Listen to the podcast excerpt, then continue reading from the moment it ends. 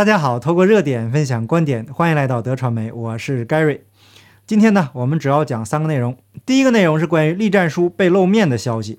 第二个内容是天津出现了 Omicron 变种，也就是本来应该叫习变种的那个变种，被强行改名称为 Omicron。它的传染力有多强呢？看看现在欧美的新闻就知道了啊。最后一个内容呢，是更新的变种又出现了，它结合了 Delta 和 Omicron，名字叫做 Delta Crown。那专业人士说呀，两种病毒是不可能自动结合的。那到底是出了什么问题呢？那好，那咱们正式开始今天的节目。关于栗战书的消息，我在过去的节目中呢详细都说过了，重复的内容咱们就不说了。我个人推断是，栗战书可能是帮助习近平处理极其重要的事情。当然了，不一定对，但形势正在向着这个方向在发展。最近有几个这个反习不反共的人士啊，纷纷跳出来说话了。有传言说他们是江派特务，带着任务出来反习近平的，是不是呢？他们自己心里最清楚。那我个人呢，不会妄加猜测，还是用善意去面对吧。那这两年呢，大家过得都不容易，目前的形势呢也非常的混乱。我在前面节目中呢也都说过了，二零二二年是各种矛盾总爆发的一年，很多真相呢也会慢慢的浮出水面。最近呢，关于栗战书的各种传闻，主要打击的呀还是总加速师。说到这儿呢。我们得感谢一下这个总加速师，因为他为我们的节目啊提供了丰富的段子。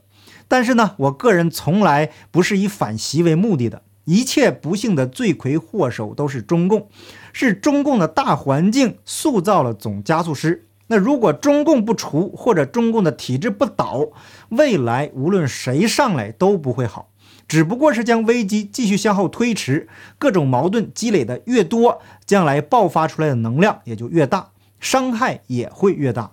那有句话说呀，长痛不如短痛。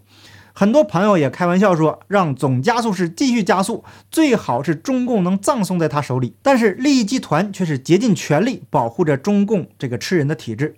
栗战书作为习近平的马前卒，自然成为了被攻击的焦点。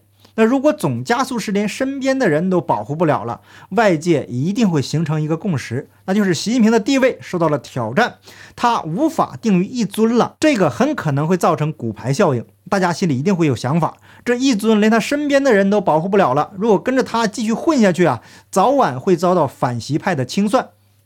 中共的官员呢，几乎没有干净的。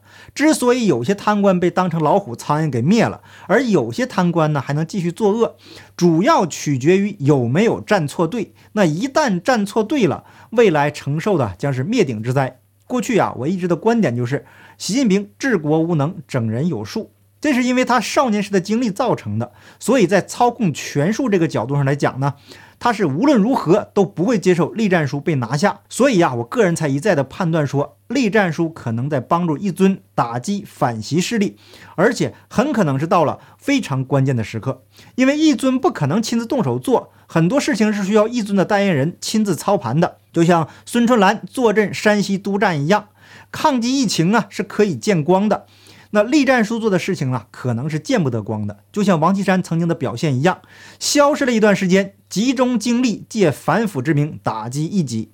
那当时呢，外界也是非常多的猜测。现在呢，为了避免外界过多猜测而影响了这个习近平阵营的军心，一月五日，中国人大网发表了栗战书的一篇最新讲话，以此向外界释放信号，替栗战书来报平安。那这篇讲话的时间是二零二一年十二月二十四日，是栗战书在第三届全国人大常委会第三十二次会议上的讲话全文。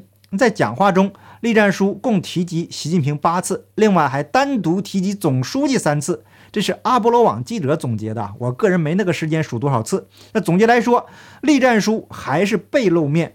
如果真没有问题的话呀，随时可以出来露个脸嘛。所以说，中共的内部斗争啊，已经到了你死我活的这样一个阶段。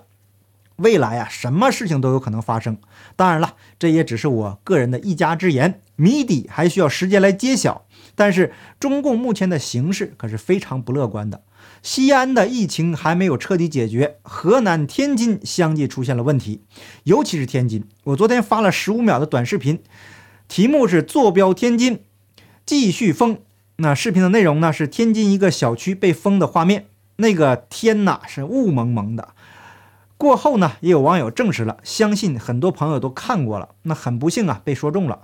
更让人糟心的问题是，天津目前测出的病毒是现在传播力最强的奥密克戎，真名应该叫习变种。哈，根据央视新闻报道，一月九日三点三十分，天津市疫情防控指挥部获悉，一月八日二十四时。天津市疾病预防控制中心完成天津市新增两例 COVID-19 本土病例全基因组测序，经过分析对比，并且经过中国疾控中心确认，两例本土的 COVID-19 病例都属于奥密克戎变异株，属于同一传播链，与天津市已发现的境外输入奥密克戎变异株病例序列均不能确认为同一传播链。天津市疾控中心副主任张颖介绍，最初发现的这两个病例，目前疾控部门从流调的过程中，包括公安的轨迹排查，没有发现最初两个病例有天津以外的旅居史。一个确诊病例为孩子，一直在天津津南区进行学习和生活；另外一个确诊病例是成年人，主要的活动。轨迹涉及以及他单位及住家近十四天没有天津以外的旅居史，也没有中高风险地区的旅居史。但是通过后续发生的一系列病例，两个人之间还是有流行病学关联的。主要的流行病学关联就是一例确诊病例所工作的托管班，以及另外一例确诊病例所学习的小学。这个说明了什么呢？奥密克戎很可能已经扩散了，因为现在测出的病例。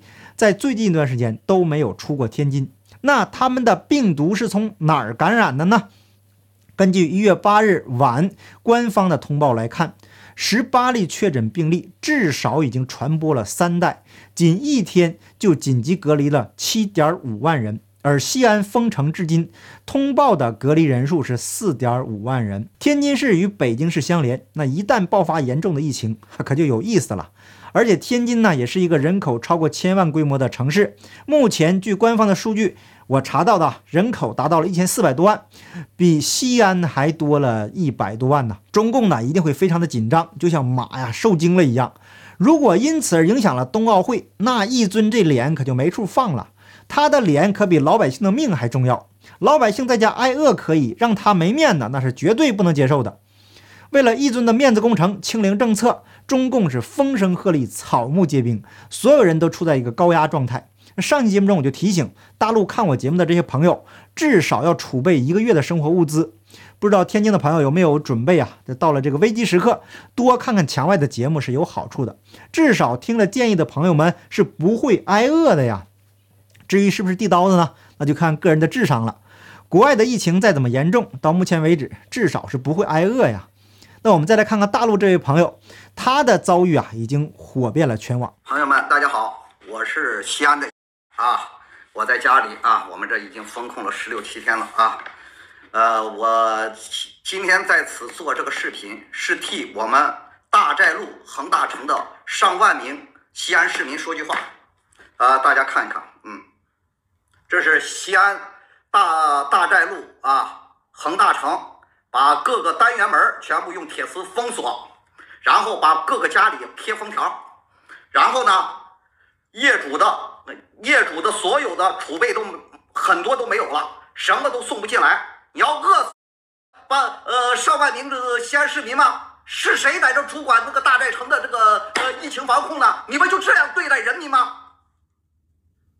来，再看看。看看，这全是大寨路的呃居民给我发的这个呃短信啊，他们以及他们群里的截图啊，来，大家都看看啊，都看看。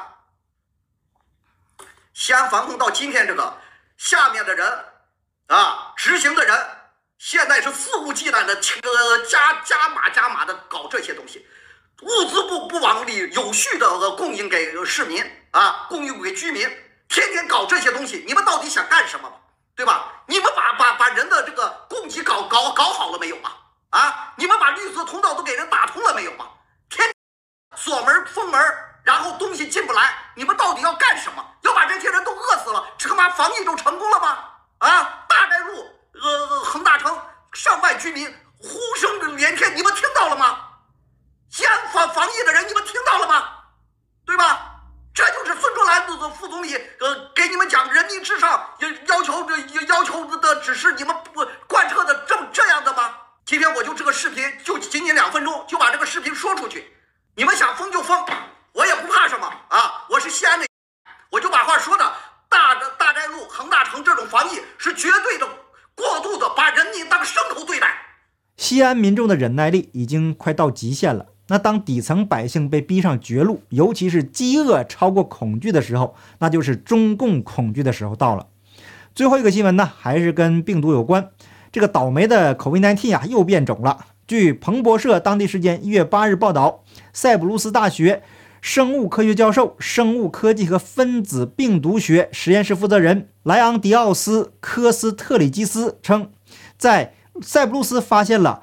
结合 Delta 和 Omicron 的新变异株，被命名为 Delta Cron。科斯特里基斯一月七日在接受塞浦路斯当地媒体 Sigma 电视台采访时说，目前出现了同时感染 Omicron 和 Delta 的情况，并且这二者结合成了新的变异株。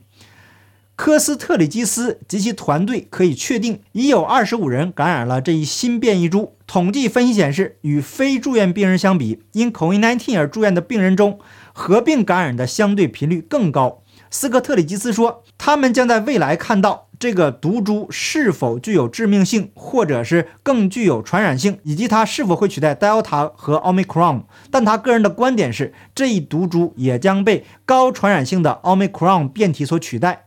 那在会员频道有朋友就留言说，他妹妹是搞 DNA 研究的，说两种病毒啊不可能自动结合，只能人工合成，最多呢再一个变种，疫情就结束了。所以学医的都知道，任何毒菌它的生命十八个月就消失，等于就没有毒性了。那目前呢，恐吓是造成病重的原因。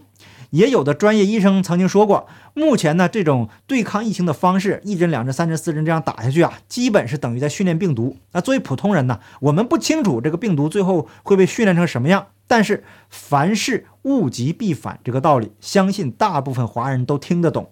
我个人不是专业人士，所以只把资料啊收集起来，供分享给大家，仅供参考。那好，感谢您的点赞、订阅、留言、分享，我们下期节目见，拜拜。